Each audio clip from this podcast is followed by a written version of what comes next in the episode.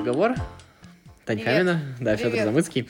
И сегодня мы хотим вас познакомить э, с неочевидным автором, которого, может быть, конечно, он кому-то известен, но для меня он совсем недавно открылся в новинку, вот так мы с ним познакомились, это Святослав Логинов. Если, кстати, кто-то знает, напишите в комментариях, что думаете вообще, как вам. Мгм. Вот. И самое главное, что его искать несложно, вы можете прямо на Ютубе забить, и практически все его книги, так или иначе, либо он, либо Леонид Каганов начитали, и они есть вот в Да, они есть в открытом доступе. Да, ну, они также есть на Литрейсе, то есть, ну, как бы там никакого этого, они, их легко скачать, то есть там человек не, совершенно не заботится о какой-то монетизации, вот. И а, мы сегодня будем говорить о замечательной книге «Свет в окошке», тоже такой небольшой повести, а, которая для меня, наверное, одна из самых добрых книг за последнее время, которые я прочитал. Мгм, Для меня тоже. Вот, а, книга это как раз, я не знаю, какой-то такой... а, книга о людях, которые умирают и после смерти попадают в определенный мир, и в этом мире они существуют а, за счет а, воспоминаний людей, которые, ну, вот, живут в обычной жизни. И то есть, а, и, возможно, это еще не конец, но, скорее всего, конец. И когда их перестанут вспоминать, то эти люди, э, как бы, а, ну, перестанут существовать. То есть, как бы, ну, вот такая метафора, то, что люди, которые живут в нашей памяти. И вот начинается с того, что умирает пожилой человек, у которого до этого умер сын, то есть сколько-то лет назад в Афганистане, получается, насколько я помню, да? Да, и умерла жена, не выдержав того, что она похоронила сына. Да. Вот он умирает, попадает в вот этот вот потусторонний мир, и, в общем-то, ну, он как бы понимая, что есть такая возможность, у него сначала оказывается очень-очень много вот этих вот денег, которые, ну, каждое воспоминание равно деньгам. Там есть такая монета, как она называется? Манимон. Да, которая именно воспоминания людей, которые с тобой лично знакомы. А есть маленькая монетка, а, не помню тоже, как она называется, она а, за то, что тебя вот кто-то упомянул, ну, допустим, там где-нибудь в пенсионном фонде тебя вычеркнули, вот кто-то прочитал там Ну твою да. фамилию, да, вот такие вот а, штуки.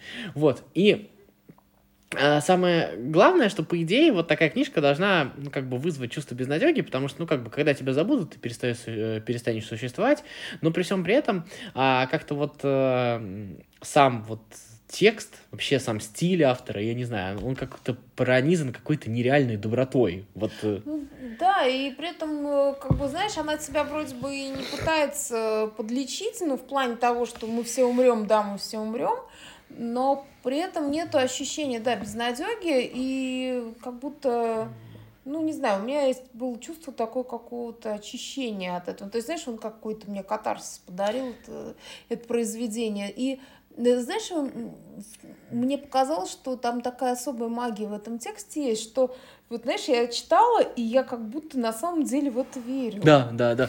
А еще, знаешь, вот как бы иногда ну, какая-то такая монетизация, это же нам есть такой геймплей, как бы сегодня сказали, да, вот с этими денежками, она немножко как бы должна опошлить ситуацию. А она, наоборот, делает ее добрее в том смысле, ну, чувак, вот они живут на твои воспоминания. Ну, не жмоться, вспомни, что ты. Вот Мгм. как-то вот так вот. И ты реально начинаешь, ну вот как ты говоришь, верю, ты начинаешь вспоминать своих родственников, думаешь, ну, может, правда им там перепадет Да, что-то. да, Вот. да, у меня прям было, я постоянно себя ловила на. Есть такая вот штука, потому что ты начинаешь как будто вот нач- играть в эту игру. Ты- Потому что... И это, ну, для меня, если честно, это версия, ну, так скажем, симпатичнее нашей официальной вот этой вот религиозной версии, Мгм. которая существует. Потому что, мне кажется, гораздо, гораздо как-то добрее. И вот...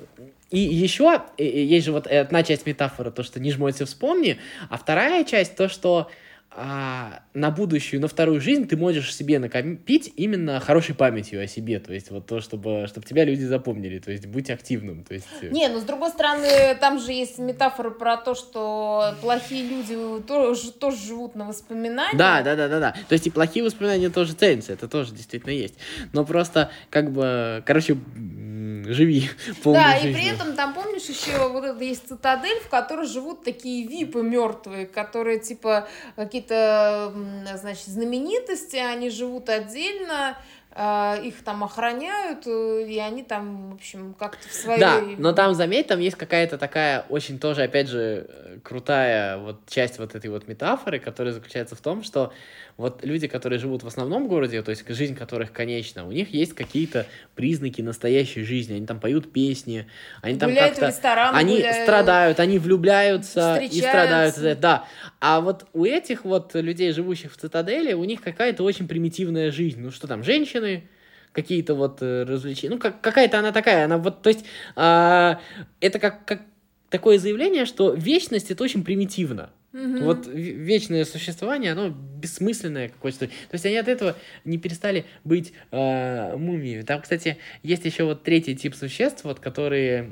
которых внезапно вспомнили. То есть там, например, нашли какую-нибудь там мумию э, снежного человека, ну не снежного, а там, ну, ну, не знаю, какого-нибудь там фараона египетского. Да, или которого там нашли в, во льдах какой-нибудь там, значит, бронзового века мумию нашли, и у него имени нет, и уже давно, конечно, слава о нем забыла. Но живого его никто не Живого, помнит. Да, его никто не помнит, а при этом его выставили в музее, мимо него все ходят, смотрят на него, и получается, что он как бы становится таким зомби, то есть он по факту сам себя не помнит, он как какое-то животное существует, там, значит, ест, совокупляется, но при этом у него э, появляются живые деньги, и вокруг него тут же появляются паразиты, которые живут за счет него. И в этом есть какая-то такая тоже, на мой взгляд, правда жизни. Но я не знаю, насколько это ну, а, можно так сказать. А там еще есть вот этот момент, то что типа если ты прорвешься на сцену, на стену вот в эту вот цитадель, то ты будешь э, как бы, ну, у тебя появится жизнь, жить вечно, ты будешь как бы охранять вот этих вот вечных, и за Да, это за будешь них- получать. Да, за счет них ты живешь, но при этом ты потеряешь всю свою семью. То есть тебе там 300 лет не разрешат а, общаться со своей семьей, и очевидно, что ты как бы больше их никогда не увидишь, потому что ее некому будет вспоминать, эту семью на протяжении 300 лет. Да, и получается, что ты как бы... И вот опять же, знаешь, это тоже метафора, что сын этого, значит, э, как же его зовут? Ну, Илья его Илья звали. Ильичи, то, Илья, Ильи- то есть он тоже Сын Илья Ильич, Ильич, да? а этот... Да, м, это тоже Илья, он э, как бы воин по своей сути, он погиб как воин, и э, у него была единственная цель, которая как бы хоть как-то грела его существование, это попасть в цитадель, не для того, чтобы обрести жизнь вечную, а для того, чтобы, то есть это победить. просто Ему нужно было да. победить, да, действительно, вот выиграть вот это вот сражение. И самое главное, то, что вот А при этом приз ему был не сладок, вот как, ну, мне по- показалось. Ну, то есть сам Работали план, то есть у них там была такая многоходовка. А, там, кстати, был какой-то, я не знаю, какая-то метафора многих войн, в том смысле, что вот план, многоходовка, победа, самопожертвование, да, пожертва, отец ради сына пожертвовал собой, да, но при всем при этом как-то это бессмысленно, что ли? То есть Да, вот, э, все это бессмысленно, и на самом деле не как будто... То, то есть э, процесс гораздо важнее результата. Вот. Знаешь, мне еще какая метафора понравилась? Я не знаю, может, это просто как-то созвучно мне. О том, что какая-то ну, большая любовь, которая была у тебя в, в этой жизни, и, может быть, ты прожил с этим человеком там какое-то время, а это не гарантирует тебе, что на, ну, на том свете у вас будет также все хорошо.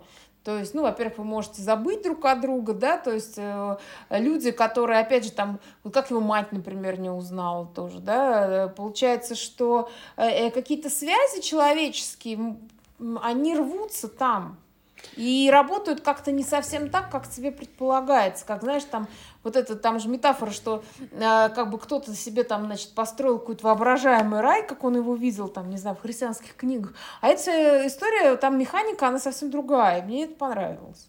Ну, вообще, вот эта вот э, штука про то, что ты обнуляешься как в каком-то смысле, когда умираешь. То есть мы же пытаемся, когда думаем о вечной жизни, мы же всё это Мгм, И самого себя. А даже если у тебя будет, ну, представить какая-то вторая жизнь, какое-то продолжение, ты все равно обнулишься. И вот этот вот факт, он очень, с одной стороны, как бы грустный, но как бы, да, ты помнишь там своих родственников, которые умерли, еще что-то такое. Ну, если они туда попали и там что-то есть, да, то у них там продолжается своя жизнь. То есть, еще раз, если мы верим в то, что есть какое-то продолжение, Мгм. то в этом продолжении они продолжают существовать, и и точно так же, как мы их не оплакиваем 50 лет, мы продолжаем жить своей жизнью, точно так же и они по нам не страдают. Да, то есть мы они им тоже по факту не нужны, получается. Ну, то есть, может быть, и нужны, конечно, но своя жизнь, она вот, э, она существует. То есть, и, и жизнь — это процесс, который неостановим. То есть, э, никто, а, точно так же, как э, вот главный герой, да, он не застыл на 50 лет, он тоже состарился, у него тоже там была своя жизнь какая-то, да.